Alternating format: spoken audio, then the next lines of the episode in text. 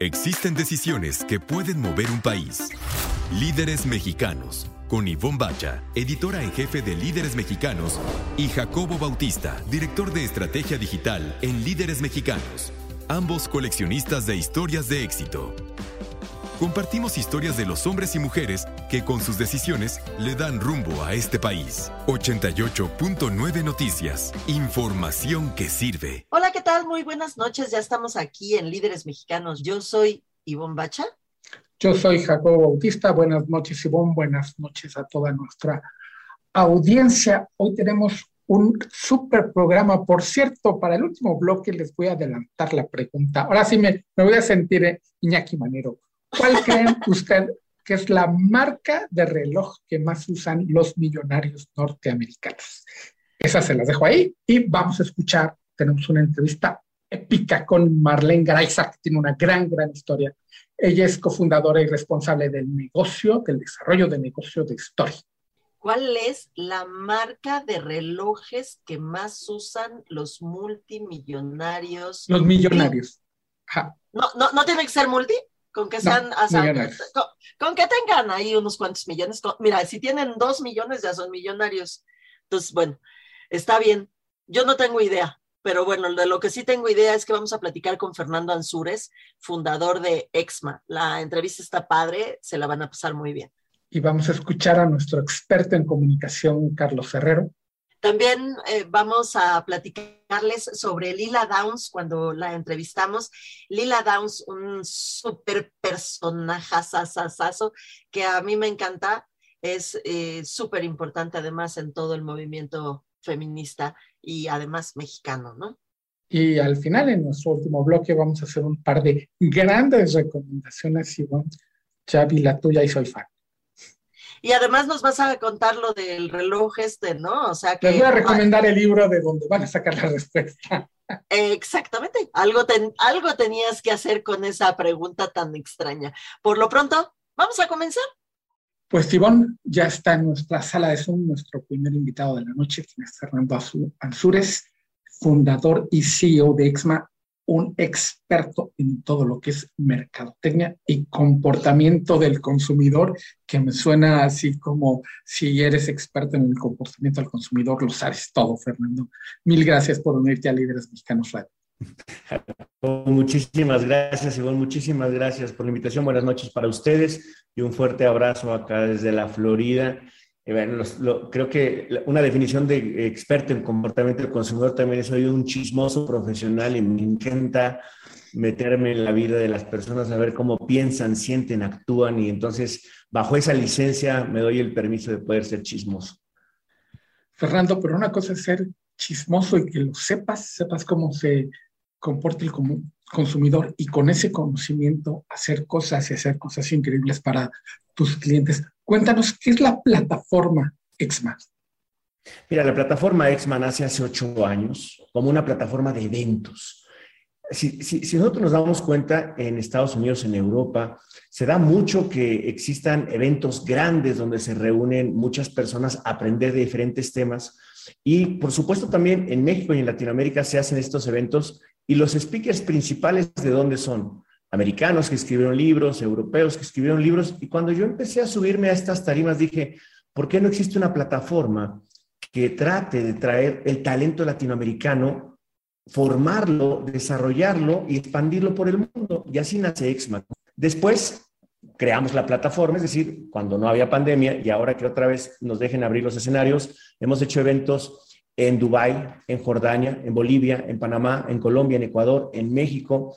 Colombia es nuestro país más grande. Ahí llevamos a Barack Obama en el 2019 ante 6.500 personas.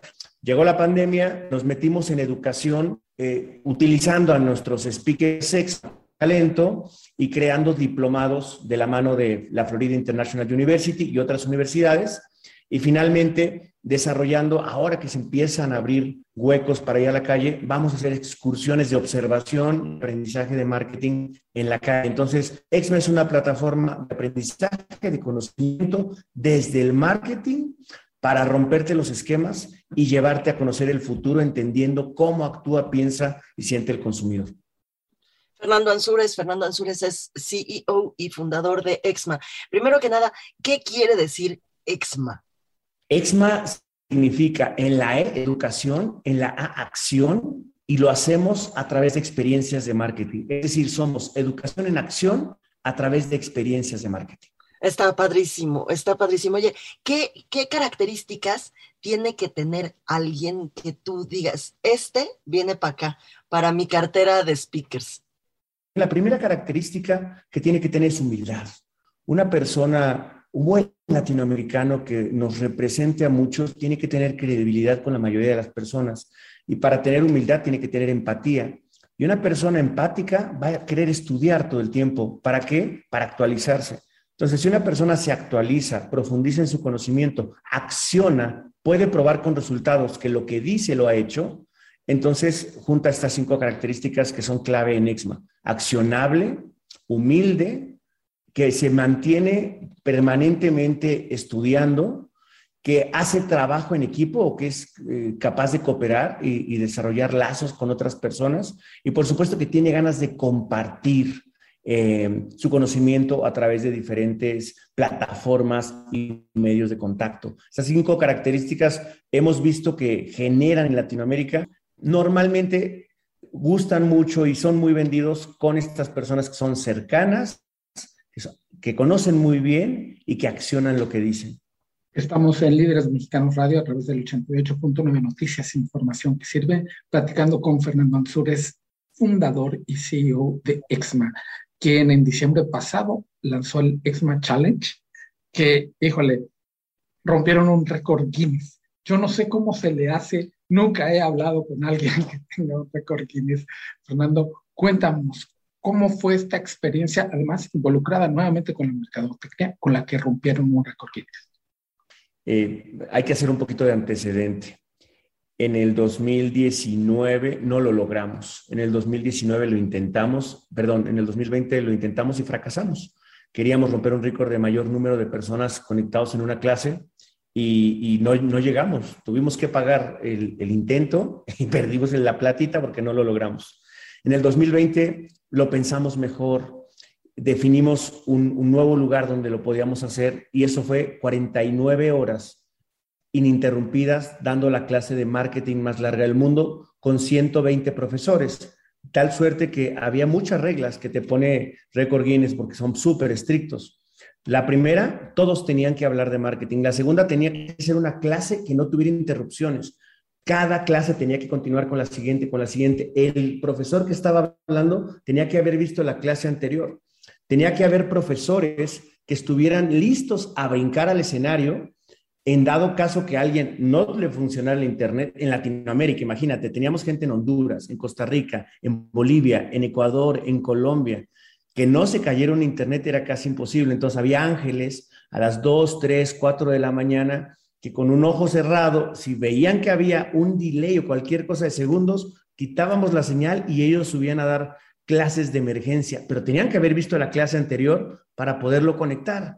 120 profesores de diferentes índoles, presidentes de compañías que tenían que decir, ya voy a quitarte, tienes que estar listo y que tienen que acceder a hablar con otros profesores, speakers, EXMA y saber que tu clase no podía durar más de 20 minutos porque empezabas a lastimar el tiempo del que iba a la una de la mañana.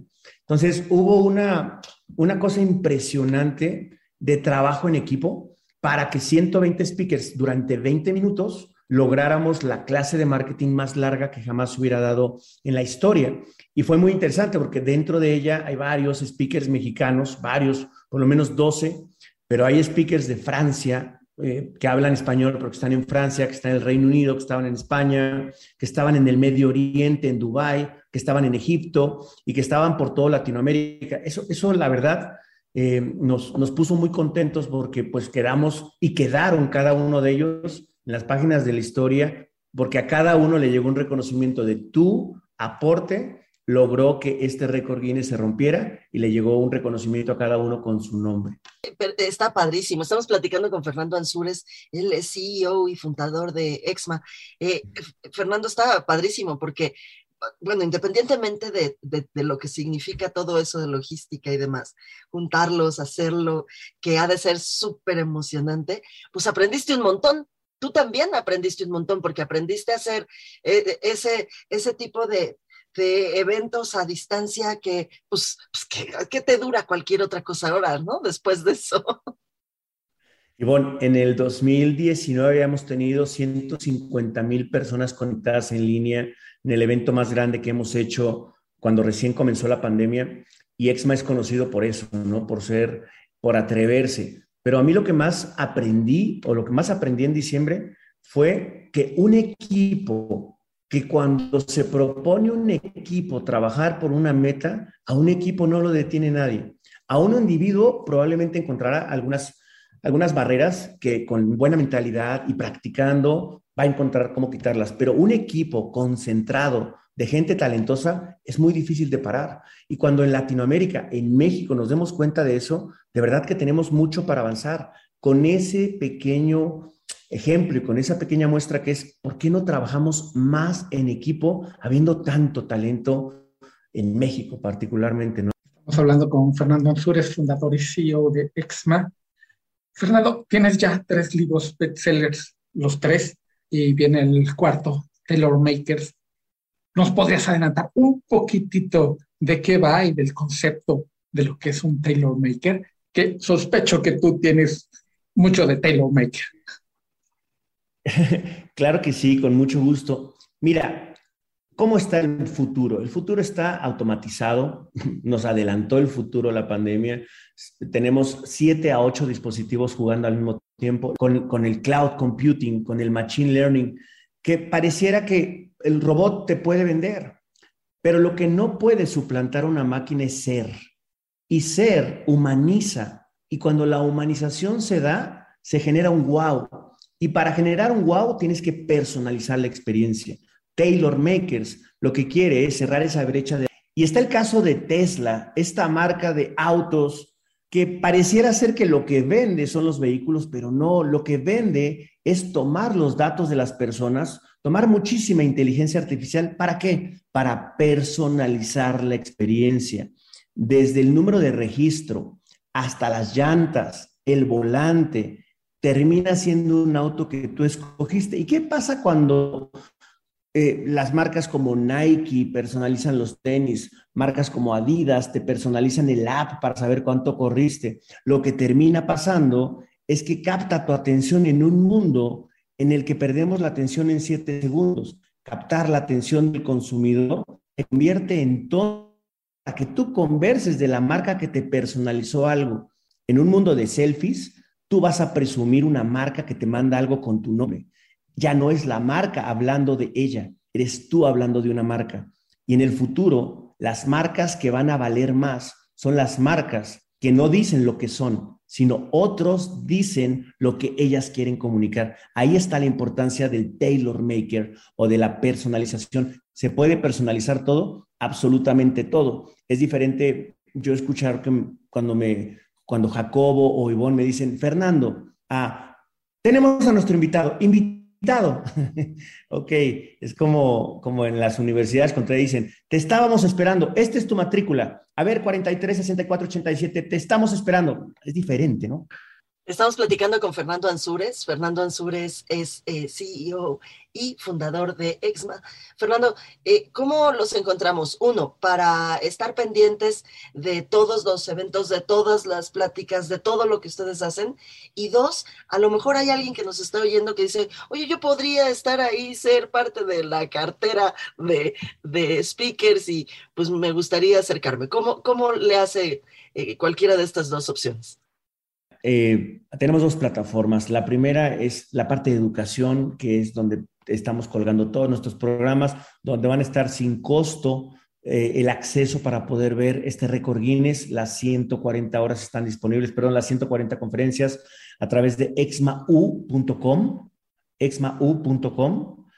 Eh, y la siguiente es para los speakers, esa sería exmaspeakers.com y ahí es para las personas que ya tienen una trayectoria, que tienen ganas de subirse una tarima, que quieren perfeccionar sus habilidades de comunicación, nosotros perfeccionamos estas habilidades de comunicación y si eres de lo mejor, de lo mejor, te subimos en la gira que vamos a tener ya de eventos en físico en nueve países de Latinoamérica a partir del mes de marzo, donde esperamos tener una sorpresa con algunas de las personas que les acabo de nombrar. Eh, espero poderlo llevar este año a alguno de nuestros eventos. Fernando Ansúrez, mercadólogo, fundador y CEO de Exma. Mil, mil gracias por tu presencia aquí en Líderes Mexicanos Radio. Jacobo, Ivonne, muchísimas felicidades por lo que están haciendo. De verdad que es un honor estar en este espacio que han desarrollado con, con tanto tacto y con, y con, y con tanta calidad en, en, en, las preguntas y lo que ustedes hacen. Les mando una enorme felicitación y muchísimas gracias por recibirme a mí y a Exma este ratito en su espacio. Jacobo Bautista, ¿qué onda? ¿De qué nos vas a platicar? Ivonne, no sé por qué me acordé de la vez que fuimos a entrevistar a Lila Downs. No, no sé por qué ese, de hecho, tengo muy, presente mi, historia personal con, con Lila Downs por un concepto que le robé precisamente de esa entrevista, que alguna vez cuando nos invitaron a el mezcal, los danzantes a Oaxaca, lo primero que hicimos al llegar a Oaxaca fue ir a comer a la que era su casa, que era un restaurante muy bonito donde están sus vestidos. No inventes, no inventes los vestidos mexicanos de Lila Downs. Dime, dime, dime, que eh, de bonitos, de grandes, de vistosos, ¿de qué? De todo lo anterior.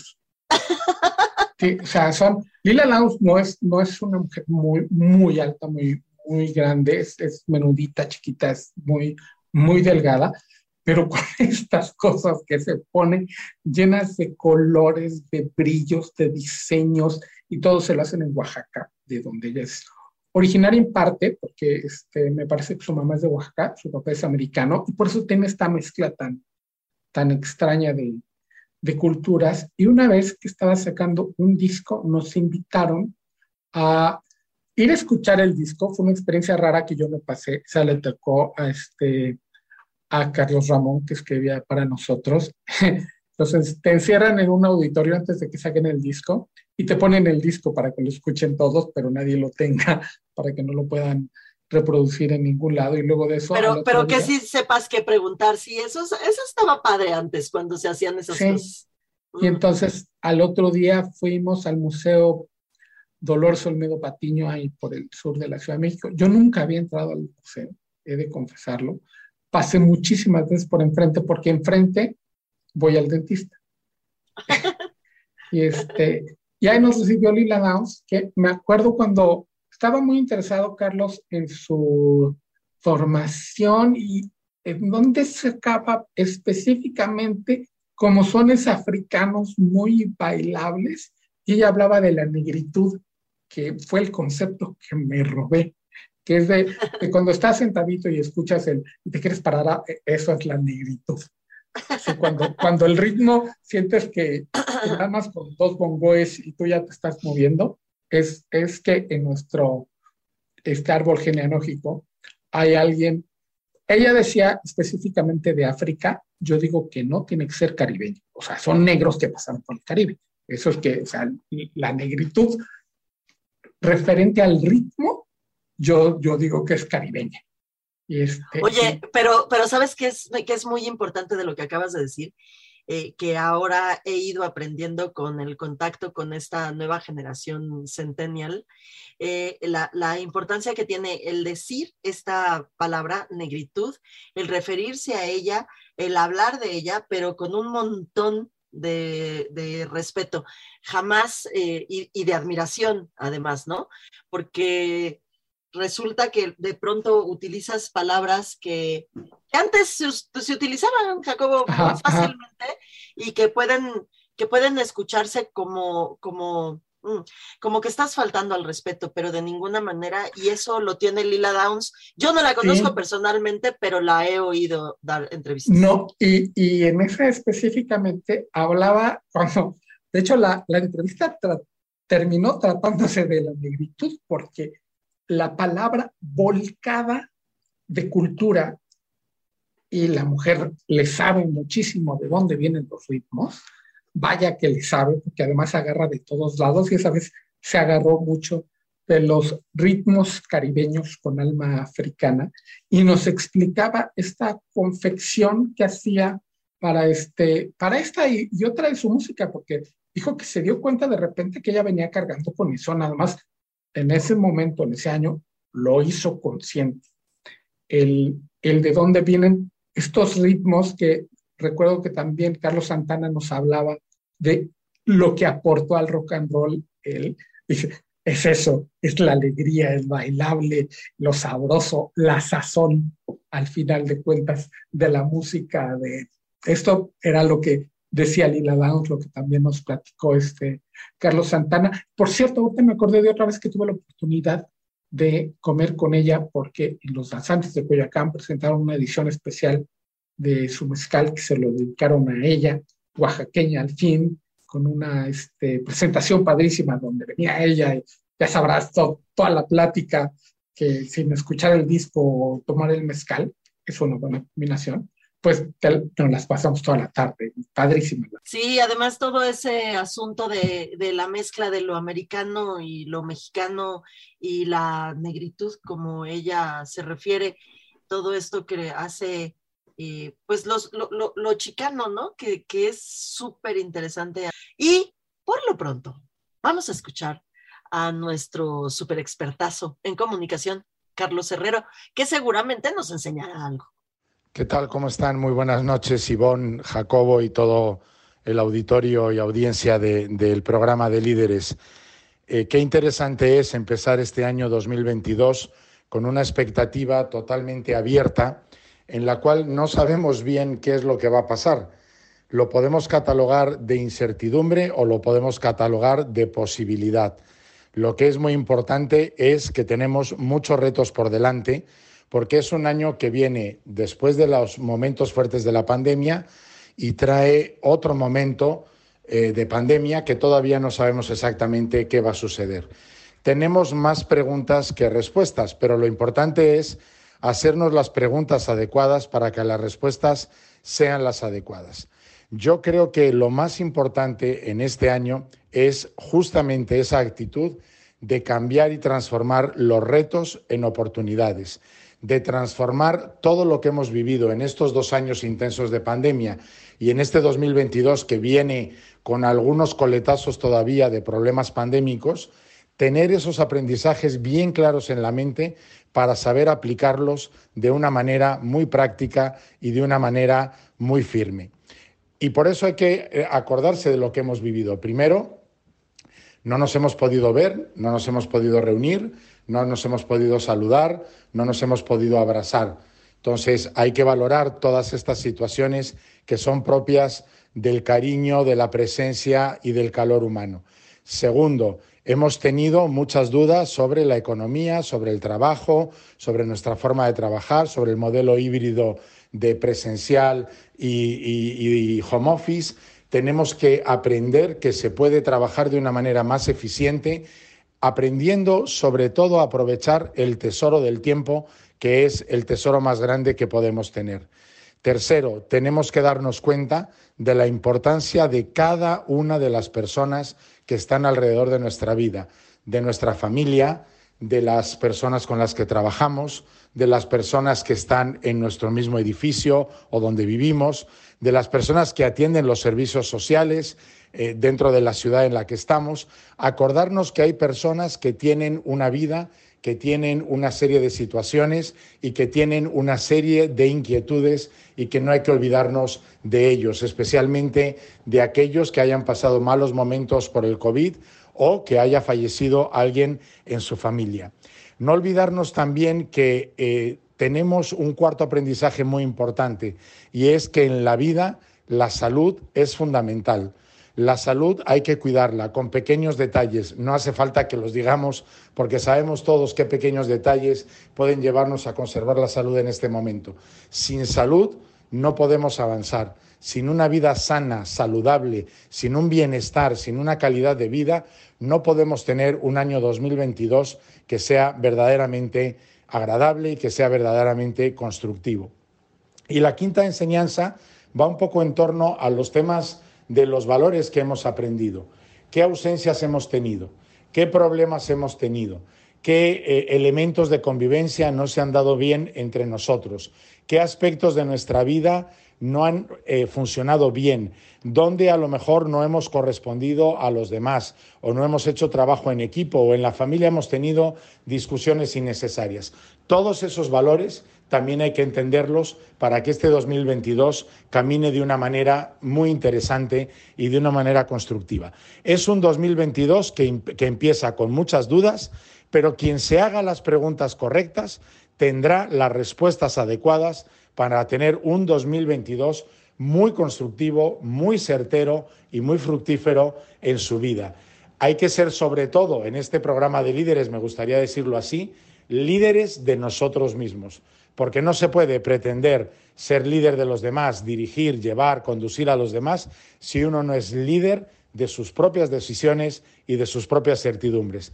Pues eso va a ser el 2022 y yo agradezco muchísimo a Ivonne, a Jacobo y a todo el equipo de líderes mexicanos que me den la oportunidad de hacer este comentario y que me den la oportunidad de aportar un granito de arena a este 2022 tan interesante que vamos a vivir. Un abrazo muy fuerte y feliz año a toda la audiencia.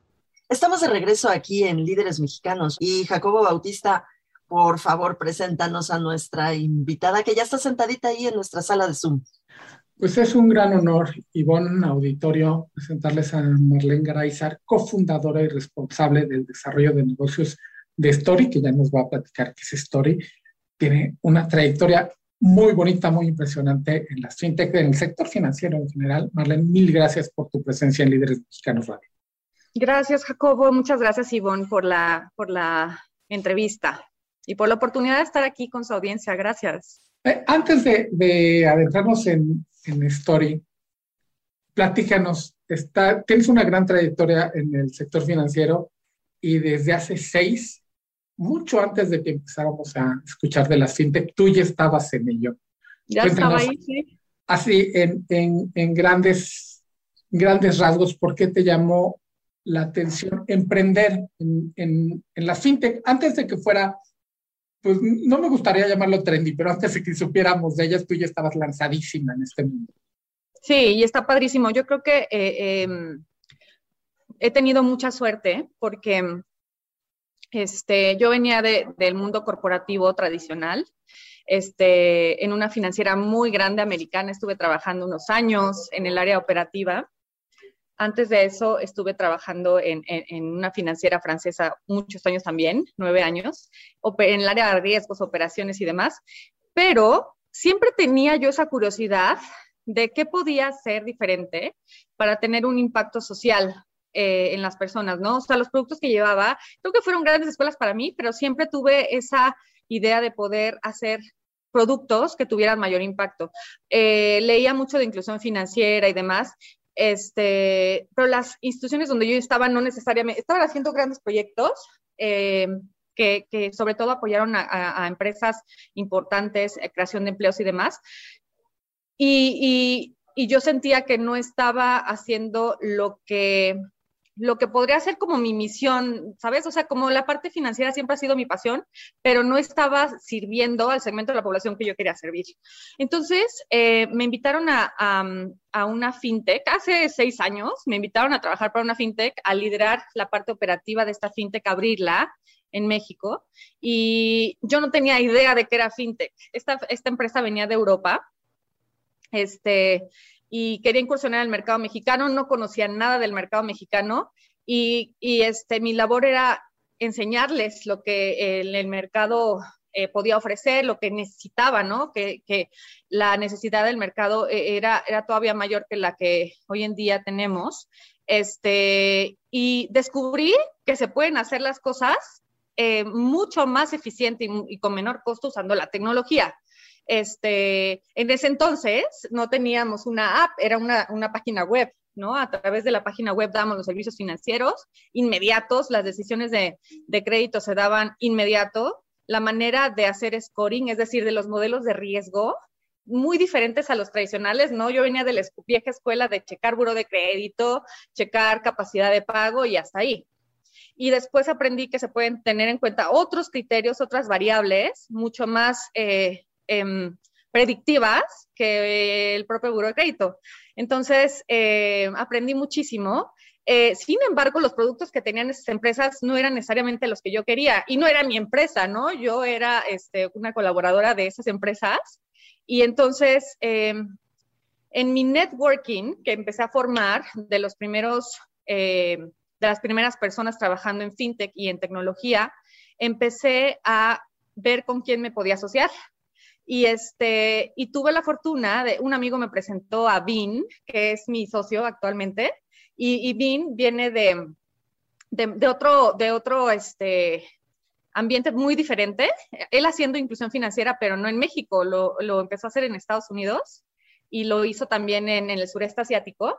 Entonces, yo sabía que allá estaban mucho, mucho más adelantados que lo que estaba haciendo México, entonces platiqué con él, le dije que viniera a México este, lo llevé, lo, le di recorrido por el país, o sea, le enseñé lo que se podía hacer aquí, el potencial, le dije, mira, aquí hay mucha oportunidad, vente a México y vemos qué hacemos. Y él también tenía muchos contactos de gente muy talentosa en empresas americanas haciendo esto desde hace muchos años, y entonces formamos un equipo eh, de cinco fundadores que creamos Story.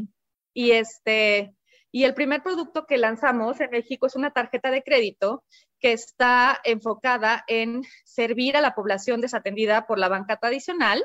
Es una tarjeta que se obtiene eh, a través de nuestra app que tenemos disponible para teléfonos eh, Android y, teléfonos este, iOS.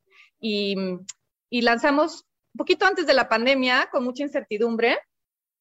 Este, ha sido todo un viaje esta, esta trayectoria de emprender es mi bebé, es mi producto, así como es el bebé de mis socios. Estamos bien emocionados porque es el producto que nosotros pensamos va a ayudar a la gente a crear su historial. Sobre todo eh, nos, dedicamos a servir a la gente que no tiene nada de historial, absolutamente nada, o tiene un historial que en el pasado fue em, eh, quizá dañado por algún mal comportamiento de pagos, por lo que sea, porque a todo mundo le puede pasar, ¿no? Este, perder el empleo y pasar una situación difícil de enfermedad y demás, hace que la gente pueda tener afectado su historial de crédito y no son malas personas, malos pagadores.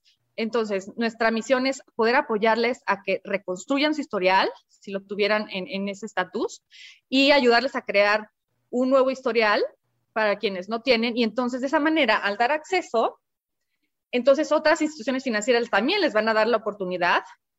En Buro de Crédito eh, existe eh, lo que se llama el SCORE, que es una calificación que te da Buro de Crédito y, le dice a las instituciones financieras qué tan bueno eres, ¿no? En tus, en tus obligaciones. Y entonces es bien importante poder ayudar a que el score de las personas suba para que adquieran mejores condiciones de crédito, mejores tasas de interés este, en todo lo que existe en el mercado, ¿no? Entonces, esa es nuestra misión. Em, llevamos ya dos años y cientos de miles de clientes eh, atendidos por nosotros. Estamos platicando con Marlene Garaizar. Ella, como ya escucharon, es fundadora de Story. Oye, Marlene, quiero eh, decirte que me, me, tiene muy sorprendida la valentía, porque una cosa es estar trabajando en un corporativo grandote, eh, luego en, un, en una transnacional, ¿no? Y, que, y recibir tu cheque cada quincena. Y otra cosa es decir, va vaya ese cheque todas las quincenas y aventarte tú a una eh, aventura de emprender por, por la convicción de ayudar a la gente. Fue bien difícil, o sea, no, no, no fue difícil para mí porque yo estaba convencida en que lo tenía que hacer, pero pues es una decisión de familia, ¿no? Este, yo cuando emprendí ya tenía dos años de casada y entonces hablé con mi esposo y le dije, hay esta oportunidad, ya encontré a, los que podrían ser mis socios y me dijo, a ver, a ver, a ver, ¿cómo que, o sea, quieres renunciar? Porque aparte me acaban de promover en, mi, en la fintech esta, me habían nombrado country manager me dijo, o sea, vas a ganar más dinero, es, nuestros planes, ya sabes, de familia y tal. Este, ¿cómo? Vas a renunciar y vas a, además tus poquitos ahorros los vas a invertir en un negocio que es prestar dinero, porque prestar dinero pues lleva sus riesgos si no lo haces bien. Pero de cierta manera existe este gut feeling, este como sentimiento. Yo, yo, yo sabía que las personas con las que iba a emprender eran las correctas. Eh, hice mi due diligence, sí lo chequé, vi que venían de grandes empresas que tenían muchos años, más experiencia que yo, pues, o sea, yo dije, de ellos voy a aprender mucho. eh, si no funciona, voy a aprender al menos de ellos, ¿no? Y este, yo creo que no fui la única que se arriesgó. Ellos también dejaron sus trabajos en grandes empresas en Estados Unidos, eh, dos de ellos en, una empresa muy importante, se llama Capital One. Este, y todos, este, pues te empiezas sin salario, empiezas metiéndole tu propio dinero. Y, también empezamos a trabajar juntos en cómo traer inversión a la empresa. Este, em, ya hemos cerrado varias rondas, pero en ese entonces no sabíamos lo difícil que iba a ser eh, convencer a los inversionistas. Todavía no estaba el boom de los venture capital metiendo muchos millones de dólares en México. Ahorita ya es algo que es padrísimo que estamos viviendo, muchos unicornios, ¿no? Pues estoy hablando de hace cuatro años y medio, que todavía no existía el boom. Entonces em, empezamos por hablar con muchos inversionistas este, y ellos vieron en nosotros un equipo con experiencia, o sea, es honesta, honestamente es cuando, cuando tienes que ir a buscar algo teniendo cero clientes, cero tracción de clientes, lo que estás ofreciéndole a los inversionistas es la experiencia del grupo de fundadores, este, ya lo sabemos hacer, muchos ya lo habíamos hecho, este, y el potencial del mercado, ¿no? La necesidad en México de reducir la brecha de inclusión financiera este, ofreciendo diferentes productos. Entonces, es una oportunidad enorme, enorme, que ya todos se han dado cuenta y por eso están viniendo cada vez más jugadores. Este, y el equipo con experiencia, entonces eso fue lo que a los, inversionistas iniciales eh, llamó la atención. Y, tuvimos la fortuna de que pronto, después de, que, de que obtuve la licencia de Sofón, porque eh, somos una, una, entidad financiera formal, este, empezamos ya a cerrar la primera ronda, y así no hemos parado. Marlene, yo tengo muchísimo tiempo escuchando de inclusión financiera. Tengo la sensación de que hay tablas babilónicas que hablan de inclusión financiera y veíamos a estos grandes corporativos que hace 10, 15 años nos hablaban de inclusión financiera y sacaban productos para los clientes que ya tenían. Y luego venía una reestructura y un gran anuncio y otro producto para los clientes que ya tenían. Y entiendo que ahora con las fintech, bueno, lo hemos visto, Ivonne y yo aquí hemos entrevistado a varios emprendedores como tú, que realmente atraen a gente y llega alguien que jamás ha tenido, no es más, este, lo más que han entrado a un banco es porque alguien se equivocó y les hizo un cheque. Este, ¿Qué tanto han encontrado, qué tanto story ha encontrado a esta gente que, aparte de los que tienen un mal historial crediticio, que ya están incluidos y por eso están en foro con malas calificaciones, pero este nuevo este nuevo cliente, estas personas que por fin, gracias a la fintech, pueden entrar a este mundo. Sí, la mayoría de nuestros clientes son nuevos, nuevos, nuevos, nuevos. A lo mejor tienen, y muy poquitos, eh, una cuenta de celular en su, en su historial, pero no tienen ningún crédito. Entonces, eh, eh, estoy diciendo que el 70 y un poco más del 70% de los clientes, de, los, de las que aplican, este, no tienen nada. Es más, de hecho, ese es un compromiso, o sea, nosotros, el compromiso que tenemos no es nada más dar acceso al producto. O sea, si, no, si damos acceso a un producto y no acompañamos al cliente y le explicamos cómo utilizarlo, lo único que vamos a hacer es que eh, tenga en un futuro problemas en muro de crédito, que no, ¿no? Entonces tiene que saber, primero, que ese, este eh, producto es un, es, un, es un medio de pago. Em, a raíz de la pandemia, cada vez más personas empezaron a hacer más compras en línea, eh, utilizando y exponiendo sus cuentas de ahorro, sus cuentitas de ahorro, ¿no? En, algunos comercios no seguros. Em, y entonces, eh, historias muy tristes de que les vaciaron la cuenta y demás. Entonces, primero entender que esta forma de pago es segura, no es su dinero, y nosotros tenemos eh, todos los controles de antifraude, ¿no? O sea, para saber cuándo de hecho, eh, pedimos información que solamente los clientes pueden tener a fin de que no se pueda hacer mal uso de esta tarjeta por otras personas que tengan acceso a, a, lo mejor el número de tarjeta, ¿no? Entonces es bien importante. Esto que crea mucha confianza en, las personas. Luego, hay un componente fundamental de educación financiera. ¿Cómo explicarles cuál es el mejor uso de la tarjeta? Primero, haciéndoles muchos recordatorios, porque esto es, todo esto automatizado, ¿no? Haciéndoles muchos recordatorios de sus fechas de pago, de su fecha de corte, de cuál es el pago mínimo para no generar intereses. Que, digamos, como financieras, todos estamos obligados a, a dar esa transparencia en el estado de cuenta, pero no necesariamente los bancos te dicen, o te está mandando el banco a cada rato avisos de en una semana vences, pues no, o sea, te lo avisan cuando ya estás en cartera vencida porque te tienen que poner al corriente. Pero nosotros tenemos toda una estrategia de comunicación para dar esta educación financiera de cómo eh, no, no hagan un mal uso de, de la tarjeta y caigan en cartera vencida. Y además, no solo eso, ¿no? Este, tenemos algunos costos moratorios que son mínimos, pero son más un tema de educar, de cómo decirles cuándo tienen que pagar y, este, y que no les cueste tener la tarjeta, porque si la tarjeta la utilizan como, como, como la diseñamos, de verdad no tienen que pagar intereses. Si utilizan su tarjeta de crédito para hacer sus, sus gastos de todos los días, la mayoría de los clientes utilizan la tarjeta para pagar luz, teléfono, agua y sus servicios en general. Entonces, lo que les recomendamos es, haz tus pagos y a la semana liquidas. De todas maneras, los ibas a hacer en efectivo, ¿no? Liquidas y la tarjeta, y no te va a costar, y no vas a utilizar tu cuenta de débito, ni tienes que ir a la tiendita eh, o a donde sea, o a CFE a hacer tu pago, lo, tiene, lo puedes hacer en línea y de forma segura. Eh, Marlene, eh, para nuestro auditorio que está interesado ya, ¿cómo, cómo los encuentran? ¿Cómo, ¿Cómo le hacen para adquirir esta tarjeta Story? Em, pueden descargar la app. Eh, en todos los teléfonos de verdad estamos disponibles. Es descargar la app y aplicar. El proceso es, eh, les toma 10 minutos y la respuesta es em, el mismo día. Es Story S-T-O-R y latina. Y latina, Story, con I latina. Pues Porque el nombre de el nombre de Story tiene una historia, eh, tiene una, su propia historia, valga la redundancia, es porque queremos ser parte de la historia de este, financiera, de crecimiento, la historia eh, de muchos sentidos de todos nuestros clientes. Pues Marlene Garaizar, te agradecemos mucho estos minutos aquí en Líderes Mexicanos eh, Radio. A ustedes, Ivonne y Jacobo, gracias por el espacio. Y Jacobo Bautista, que está aquí enfrentito de mí, en la sala de Zoom, nos tiene una súper recomendación. Así es, Ivonne, resulta que Thomas Stanley y William Danko son un Virgen Santa. ¿Qué pasó?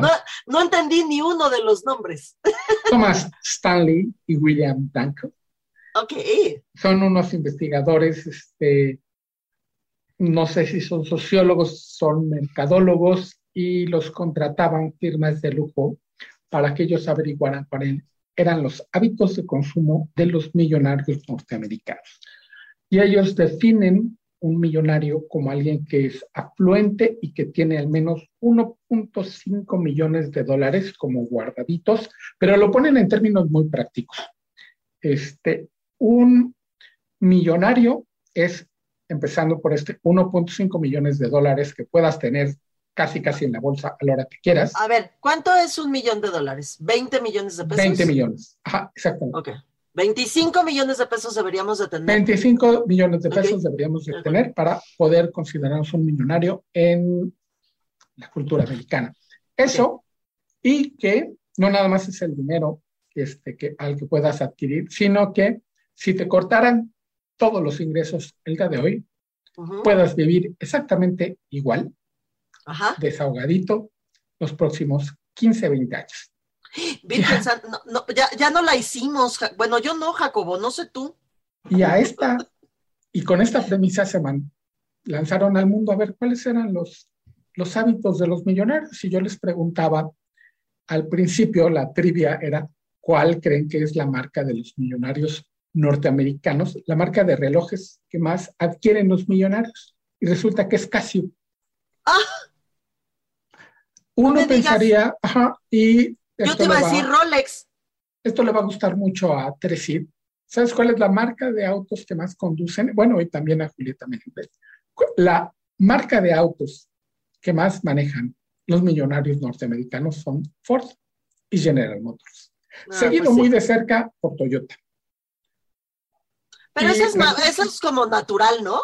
Porque son gringos, digo yo. Este, sí, pero no es el, no es el Cadillac Ah, no es el Mustang deportivo. el libro que escribieron Thomas Stanley y William Danko acerca de estas cosas que descubrieron se llama El millonario de la puerta de al lado, porque resulta que esta gente no, no gasta muchísimos millones en trajes, en coches, no cambian de coche cada año. Esa es la imagen que damos los medios acerca de lo que es un millonario, que es más bien el show off. Son gente muy sencilla que sabe ahorrar y sobre todo sabe invertir. Generalmente son dueños de sus propios negocios o grandes ejecutivos, pero que no fanfarronean, es lo que ellos dicen en su estudio, y que saben poner el dinero a trabajar, sobre todo, y que viven por debajo de lo que ganan, casi todos. Este, Los que no son casos especiales, porque generalmente pensamos en un William Gates, en un Elon Musk y estos, y ellos son el 0.2% del 0.10% de los que son los millonarios. Los que son millonarios, que te digo que si mañana dejan de recibir un centavo, podrán vivir fácilmente 20 años en su vida, llevan una vida bastante frugal, sin gastar en cosas que no les representan absolutamente nada, como un reloj que da la hora, que cuesta un millón de pesos y demás, que publicamos nosotros, muchos líderes mexicanos. Esos generalmente, esos gastos del coche del año, del reloj carísimo, de los zapatos, de los trajes, los hacen los ejecutivos que trabajan para ellos porque quieren dar la imagen de que son exitosos, que en cierta parte lo son, pero donde tiran la línea estos dos investigadores es en lo millonario. Sí son exitosos, sobre todo a la vista de los demás, pero millonarios no son, porque si mañana dejaran de, este, de recibir dinero, les alcanza para un mes a los que mejor les van. Claro. Oye, fíjate que eh, escuchándote ahorita eh, eh, y, pensando en, una serie que he visto, no es que quiera yo recomendarles esa serie, pero bueno, pues si están interesados, ahí está en Discovery Home and Health, que se llama La casa de, tus sueños en, español. En, en, inglés se llama The Lottery Home, porque de lo que se trata es de un un hombre que trabaja en el real estate, ya sabes, aquellos que venden eh, propiedades así como muy, eh, muy, muy de lujo y demás, y eh, busca a quienes han ganado la lotería, Jacob. Se ganaron la lotería y entonces les dice, a ver, pues, tú, quieres una casa, ¿qué tipo de casa? ¿Cuánto estás dispuesto a, invertir en, en, tu casa de tus sueños y talala? Y fíjate que me llamó muchísimo la atención uno de los últimos capítulos que vi, porque ya había yo visto a gente que había ganado 300 mil dólares y demás, pero me tocó ver eh, unos que ganaron, unas, un par de mujeres que ganó 5 eh, millones de dólares y eh, estuvieron dispuestas a invertir 200 mil dólares. Yo, yo desde aquí, o sea, veía y gritaba, ¡un millón! ¡Un millón de! No, esto es, esto es lo que el libro, por cierto, se llama El Millonario de la Puerta de, al lado, Ediciones Obelisco, está en español, de Millionaire, de Millionaire Next Door, se llama originalmente en inglés, y es exactamente lo que no hacen los millonarios. 90% de los millonarios en Estados Unidos no viven en las zonas de lujo. Esas las compran también, las rentan los ejecutivos que a duras penas las pueden pagar mes a mes y la gente que se gana la lotería, ellos viven en unas casas bastante cómodas, son dueños de su casa y en el mantenimiento gastan mucho menos de lo que ganan mes a mes. esa es la, recomendación. Qué, curioso. ¿Cómo se llama? El millonario de la puerta de al Ediciones Obelisco.